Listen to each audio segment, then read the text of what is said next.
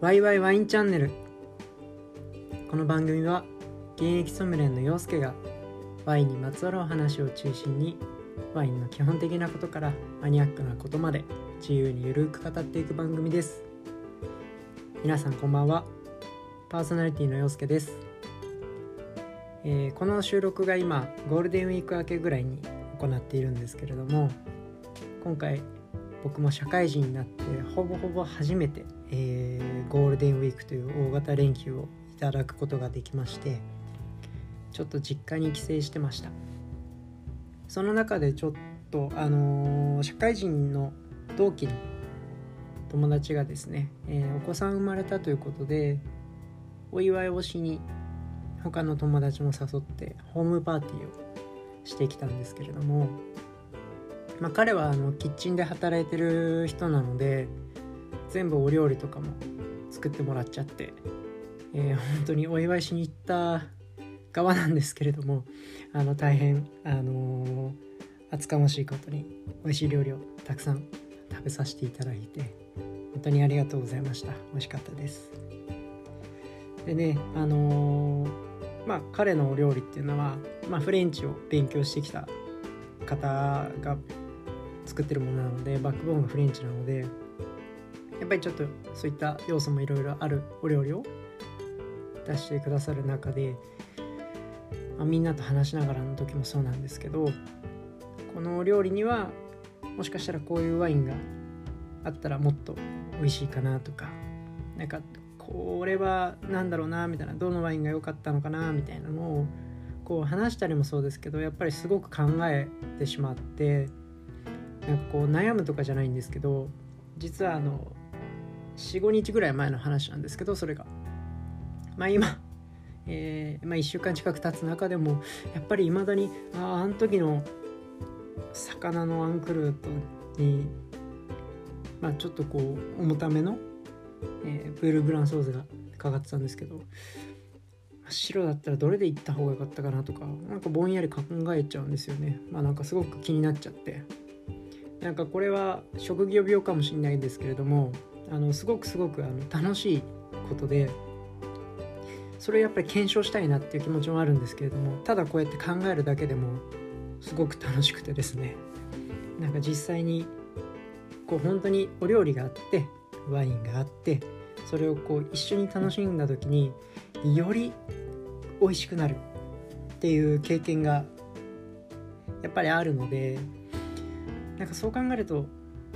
どうしてもこの世界からなかなか抜け出せないというかうん。やっぱりワインって楽しいんだなってすごい幸せなことだなっていうのは相変わらず思わせてくれる不思議な魅力がある、えー、お酒ですね。なので、えー、皆さんにとっても少しでもワインが身近に感じていただけるようなことを、えー、ちょっとずつお伝えしていけるようにこの番組頑張っていきますんでよろしくお願いします、えー、さて今夜は前回、えー、お話ししきれなかった白ワイン品種3選と言いつつ結局1つしかお話ししてないという続きをちゃんと今日は お話ししていこうと思います、えー、前回の放送でシャルドネですね。ちょっとボリュームが多くなってしまったのでお話しできなくて終わってしまった残りの2つのソービニオンブランとリースリングをお話ししていきたいと思います、えー、それでは2つ目の品種ソービニオンブランですねまずこちらは、えー、シャルドネの次に見かける機会が多い品種だと思います2017年のちょっと古いあの、まあ、5年ぐらいの前のデータになっちゃうんですけれどもあの白ぶどう品種の中ではシャルドネの次に栽培されてる面積が多いんですよソービニョンブランというのは。それで、えー、少し前の話なんですけれども本当にちょっと 前というか、まあ、僕が生まれるか生まれないかぐらいの結構前だと思うんですけど昔シャルドネがすごく一世風靡して世界中でもうシャルドネが大フィーバーだった時が時代があったみたいなんですね。でもその時にどこでもシャルドネだったのでもうなんか飽きられてしまって当時は ABC Anything but シャルドネっていうそのシャルドネ以外だったらもう 何でもいいよっていう言葉が出ちゃったぐらい作られたぐらいに、えー、流行ってたそうです。でその流行ってたシャルドネの次に来た品種流行った品種っていうのがソビニョンブランですね。シャルドネはあのー、品種特性品種個性の香りが非常に少ないニュートラル品種なんですけれども前回ご紹介した通り、えー、ソービニョンブランというのは反対のアロマティック品種の代表的な存在になります。香りとしては、えー、アロマティック系と言われるようにフルーティーな香りがしっかり出てきます。またこの品種の特徴をよく表している香りっていうのがあるんですけれどもソービニョンブランっていうのはいくつか香りの化合物が、えー、いろいろとある中でもチオール系って言われる化合物の香りがすごく特徴ですでその香りっていうのは結構植物っぽいハーブっぽい香りがよく出てくるんですけれども植物のつげとか、えー、果実でいうと西洋スグリっていうグースベリーっていうんですけどそういった系の香りが強くて、まあ、イメージ湧かないと思うので、えー、グリーンの色をしたものの香りっ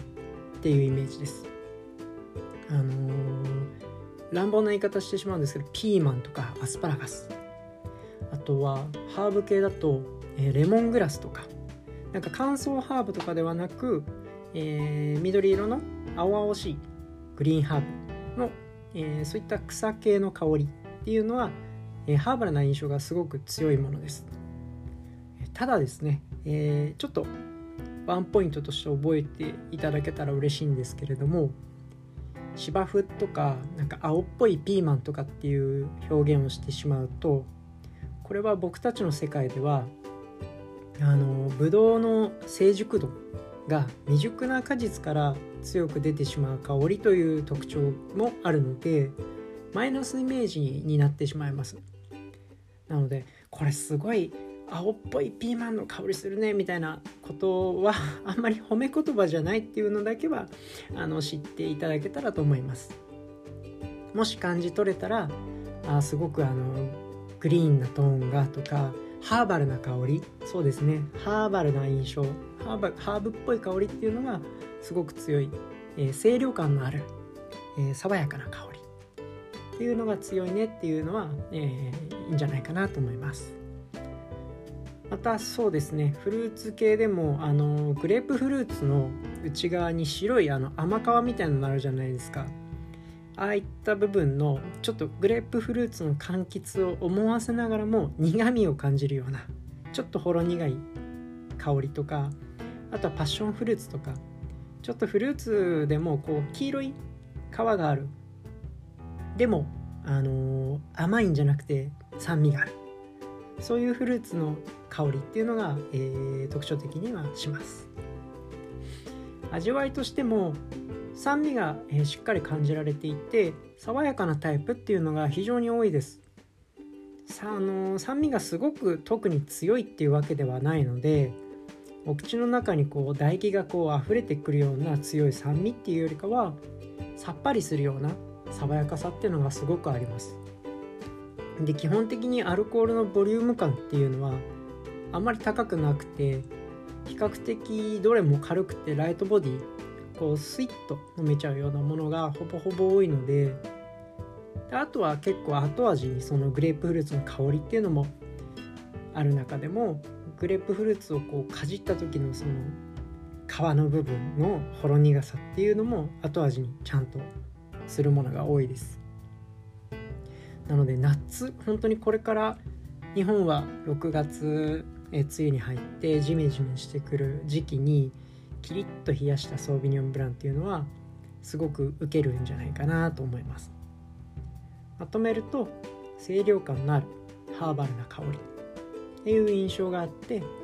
グレープフルーツとかパッションフルーツとかの黄色い皮の柑橘系の爽やかな酸味とほろ苦さ。っていうのがあるすっきり系の白ワインっていうことですね。寒い地域とかで作ってるとその柑橘系のフルーツ感もライムとかよりグリーンなトーンが強くなってより酸味も強くなるんですけれども暖かい地域とかで作ると、えー、アメリカとかあとは日照量の多い、えー、オーストラリアとかですねトロピカルフルーツの香りっていうのがすごく強くなります。ニュージーランドとかも本当にパッションフルーツっていうのがすごく感じ取れるような、えー、イメージのものっていうのがすごく多いのでそういったこの香り特徴的な香りっていう方向性っていうのがシャルドネよりもやっぱり圧倒的に強く感じますね。産地的に有名なところだと本当に世界中バラエティに富んでいろいろ作ってるんですけれどもやっぱりフランスではロワール地方、えー、パリからもう少し西側に行った大きな川沿いにある地域なんですけれども 1000km あるもうめちゃめちゃ長い川沿いにある生産地域でライムっぽい柑橘系とかあとは石灰とかちょっと鉱物的なニュアンスがあるこうキリッとしたイメージのものが多いですね。あとはやっぱりニュージーランド。ニュージーランドのソービニョンブランはもう品種特徴のお手本って言われるぐらい香りがはっきりと表現されてます。フルーツはパッションフルーツの方が強いですし明らかにもうこの僕が今お話ししてるグリーンハーブとかのハーバルな印象っていう香りがめちゃめちゃはっきり出るのですごく本当にお手本として、えー、ソービニオンブランを飲み始めるにはぴったりな国なんじゃないかなと。あと有名どこで言うとカルフォルニアですね。これはちょっと変化球であの木だるで発酵してそのまま熟成されたちょっとトロピカルで香りにボリューム感があるようなタイプから逆にあの香りをつけないように無駄な香りをつけないようにステンレスタンクで、えー、増上し醸造して、えー、そのそんなに強いわけじゃないんですけれどもキリッとした酸味っていうのを生かして爽やかに飲ませるようなタイプを作ったり。でもどっちの作り方でもカリフォルニア系の、えー、ソビニョンブランはピーチっぽい香りというかちょっと甘さのある、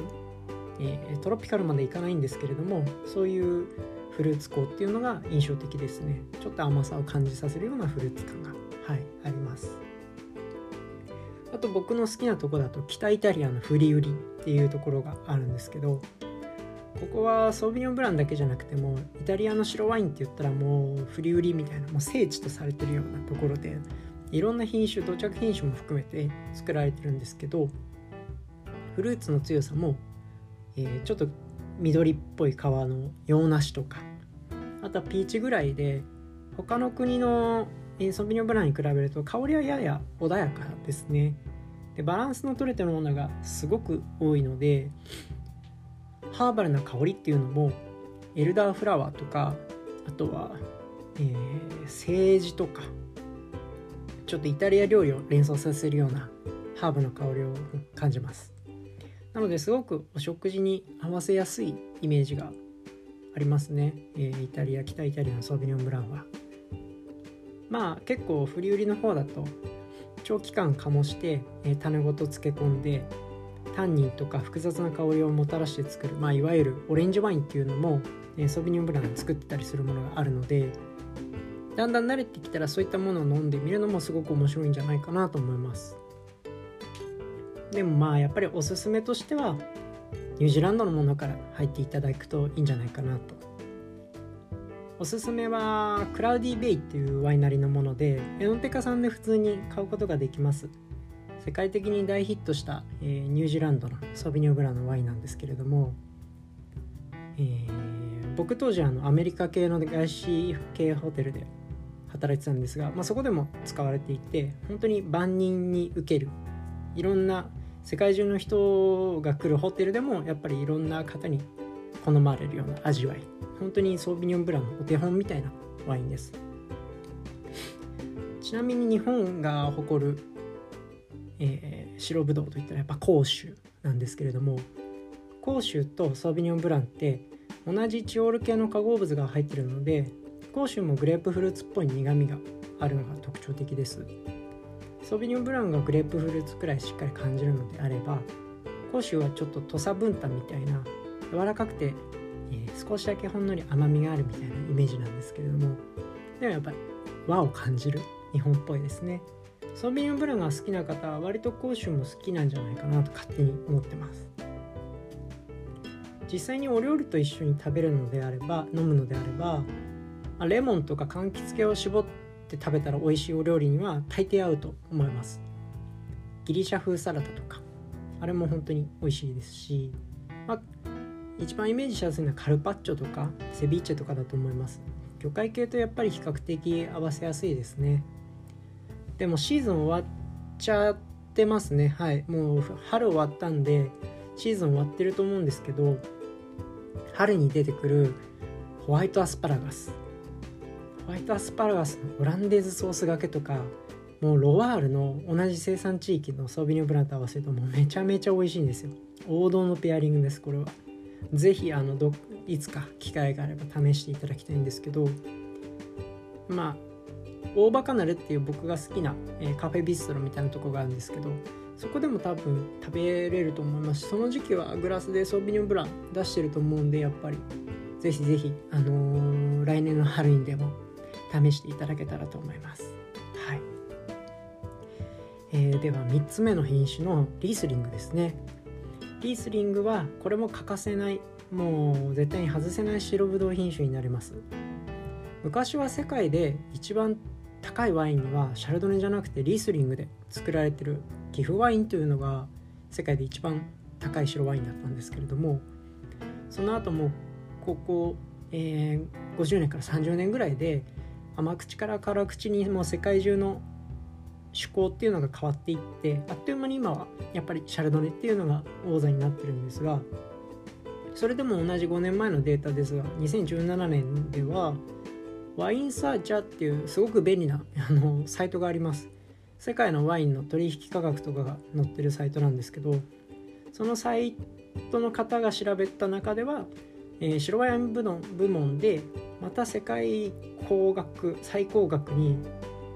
2017年の時に、えー、白ワイン部分で返り咲い返り咲いてんですよ。はい。あのリーズリングが。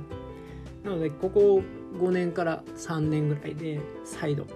近年注目されている、え、ワイン品種でもあります。特徴的なものを言うとやっぱりこれもアロマティック品種にあたるんですけれどもこれは、えー、ソビニョブランとちょっと違くて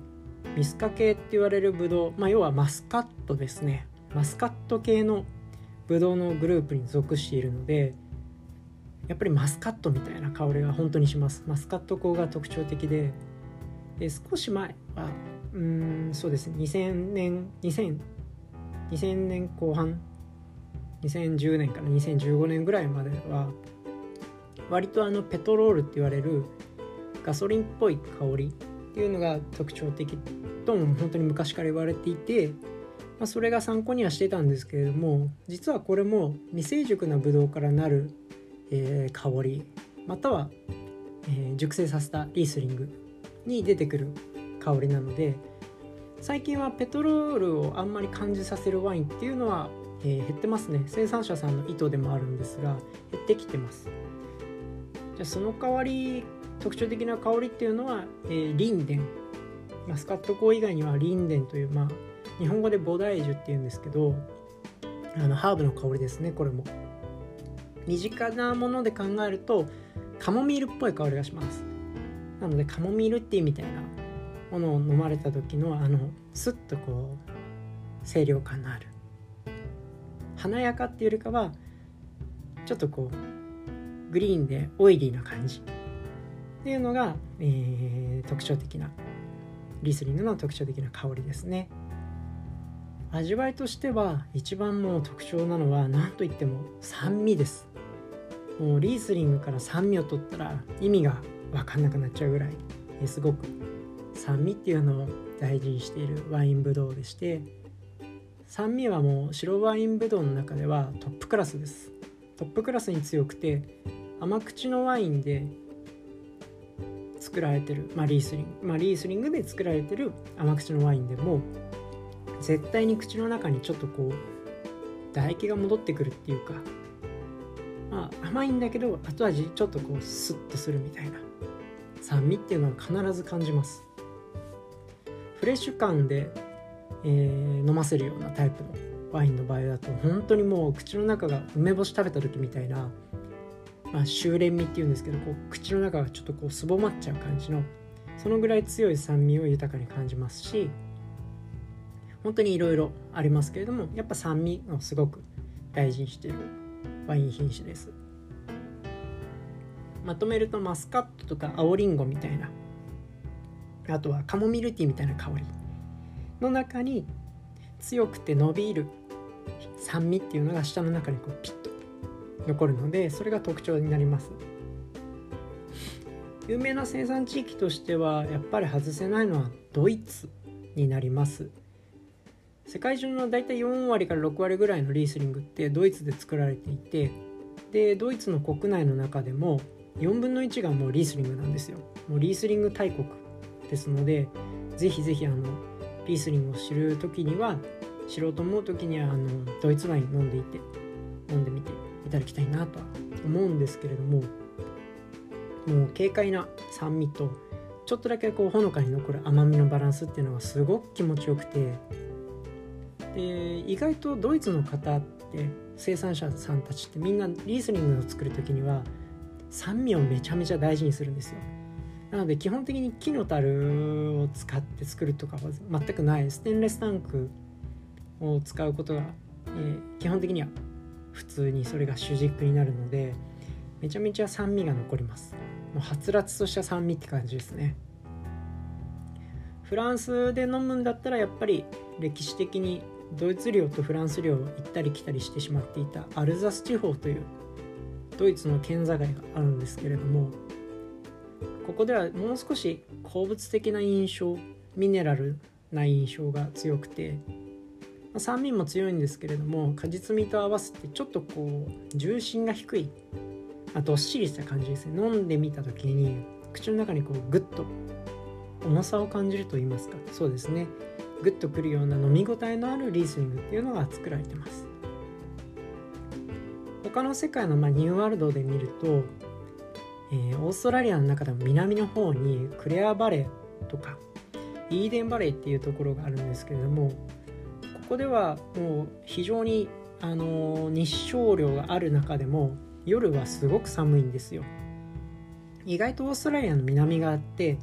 もうすぐ向こう側には南極なので寒い時は寒いんですね。でその寒暖差っていうのを生かしてしっかりと酸味を残したビビッドな酸味を感じる良質なものが非常に多いです。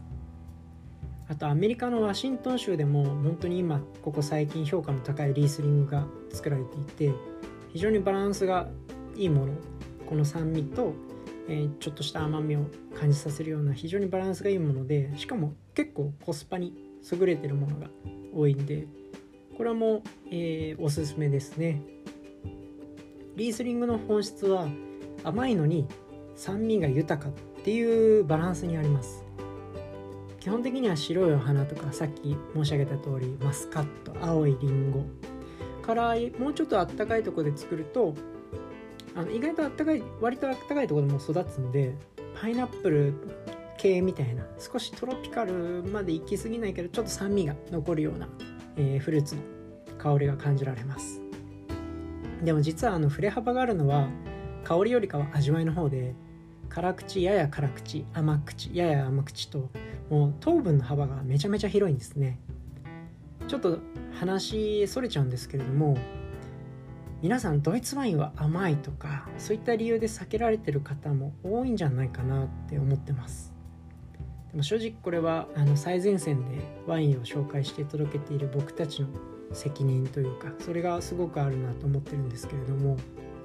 というのも実際に今ドイツでは、えー、7割以上が辛口ワインを作ってます。ただその辛口言われてても甘くてちょっと食事と楽しめなかったっていう経験をされた方が多くいらっしゃるのも事実でしてというのも辛口甘口の表記基準っていうのが結構分かりにくい分かりにくくなってしまってる。リースリングの場合は。そういった要素があるんじゃないかなと思うんですけれども辛口表記って、えー、例えば、え、ブリュットとかフランスだと。ドイツの表記はトロッケンって書いてあるんですけれどもワインに残る残糖分っていうのがだいたい 4g までぐらいなんですよ。ブリュットと辛口っていうのは。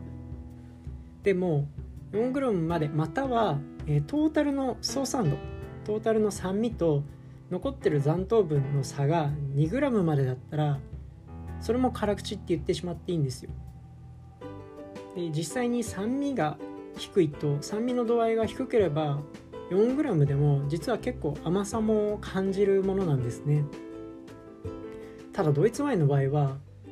特に大体残糖度が倍の 8g とか 9g とかあるのに酸味がめちゃめちゃ残るんですよ。ドイツって結構寒い生産地域なので温度が上がらないってことは酸味が残るんですね。そうなると酸味の度合いが 7g とか残ってるとかそういったものが多いので特にリースリングはもともと酸味が強いので。そうなると残糖度が8から9でも総酸度が 7g あったら 2g 以内なのでこれ辛口表記ができちゃうんですよ。もう本当にこれはリースリングみたいに酸味がとても豊富な品種だからこそあり得ることで、まあ、これがむしろあのリースリングの楽しみ方なんじゃないかなと僕個人的には思ってます。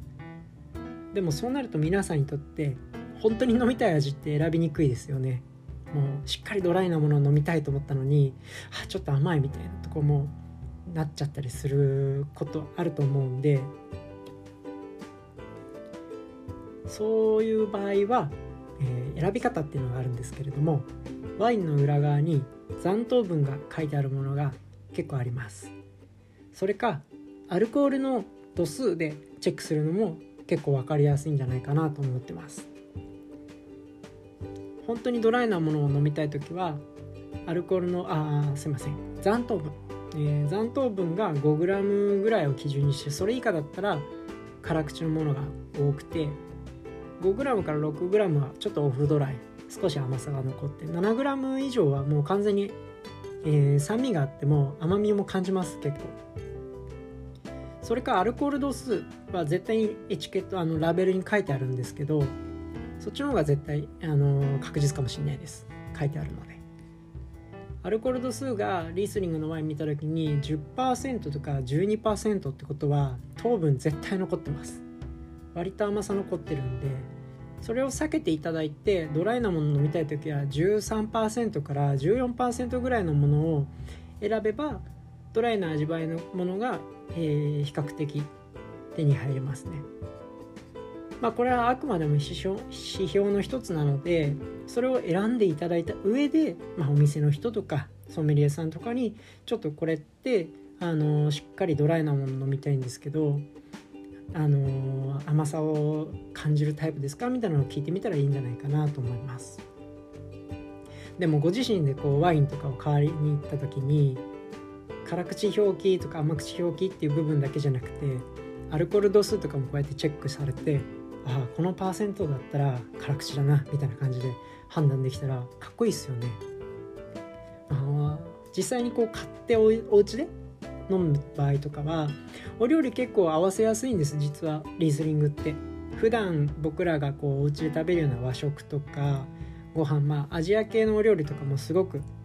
合うのでお寿司とかこうそういう和食もそうなんですけど個人的にはあの豚の生姜焼きにリースニングをぜひ一回合わせてみてほしいなと思います。ちょっと甘さが残るタイプでも全然いけちゃいます。こう豚の生姜焼きの豚の甘さ油の甘さと、えー、生姜のピリッとしたスパイス感。それに、えー、綺麗な酸味とほんのり残る甘さがすごく調和するんで本当に美味しいですこれ。またちょっと甘めのオフドライなリースリングわざと買ってみてそれはもうキンキンに冷やしてもう仕事疲れたって言って帰ってきた時に夜に1杯だけ少しずつそうやって1杯1杯と晩酌代わりに飲むっていうのも素敵なんじゃないかなと思います。こういうふうにリースリングって覚えたら実は日常使いに使いやすい品種だと思うので是非トライしてみてください。はい。えー、今日もちょっと長くなってしまったんですけど、えこれで3種類の白ワイン品種をお伝えしました。シャルドネソービニョンブランリースリング。この3つを覚えるだけで白ワインに関してはもうほぼほぼマスターと言っても過言ではないぐらいです。それ以上いくと次はどんどんあの土着品種とかになってくるパターンが多いのでまずこの3つ覚えるだけでこの3つ覚えるだけで世界中の産地のものもあるんでもう掛け算式に楽しみ方が変わっていきます。はい、えー、ちょっと今夜もボリュームが多かったと思うんですけれども大丈夫でしたでしょうか？少しでもこうやって皆さんのワインライフのお力になれれば嬉しいなと思います。本日も最後までご視聴ありがとうございました。それでは皆様 Have a nice wine!